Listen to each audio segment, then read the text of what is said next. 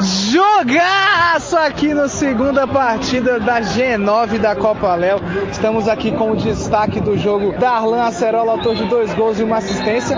Cara, que jogo disputado, nervoso, truncado, decidido assim muitos detalhes. Comente um pouco mais sobre a partida, Darlan. É, então, foi um bom jogo, né? Um jogo difícil para os dois lados. A gente sabia que ia ser um jogo complicado, né? Porque a equipe deles também é uma equipe muito boa, qualificada.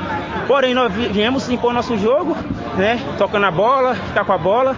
É, fizemos ali nosso primeiro gol, já tomamos um empate, né? Teve aquele aquela bagunça na nossa defesa, mas conversamos entre a gente ali conseguimos acertar. Mantemos o foco e graças a Deus conseguimos encaixar as nossas jogadas e sair vitoriosos daqui.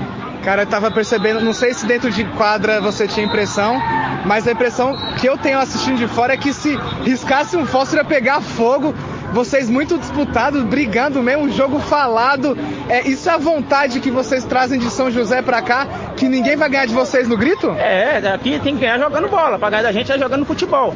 É, vemos de longe, então a gente quer vencer, né? Quer ir embora com a vitória.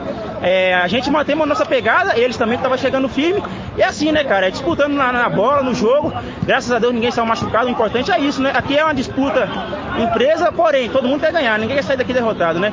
Mas a gente foi melhor na partida e conseguimos sair daqui vitorioso, que é mais importante. Agora é pro próximo jogo, tá com a cabeça no lugar e sair vitorioso de novo. E quem sabe o troféu que é mais importante para todos nós. Tá certo, Darão. Muito obrigado, Valeu, viu, Fera? Obrigado. Tudo de bom, viu? Valeu.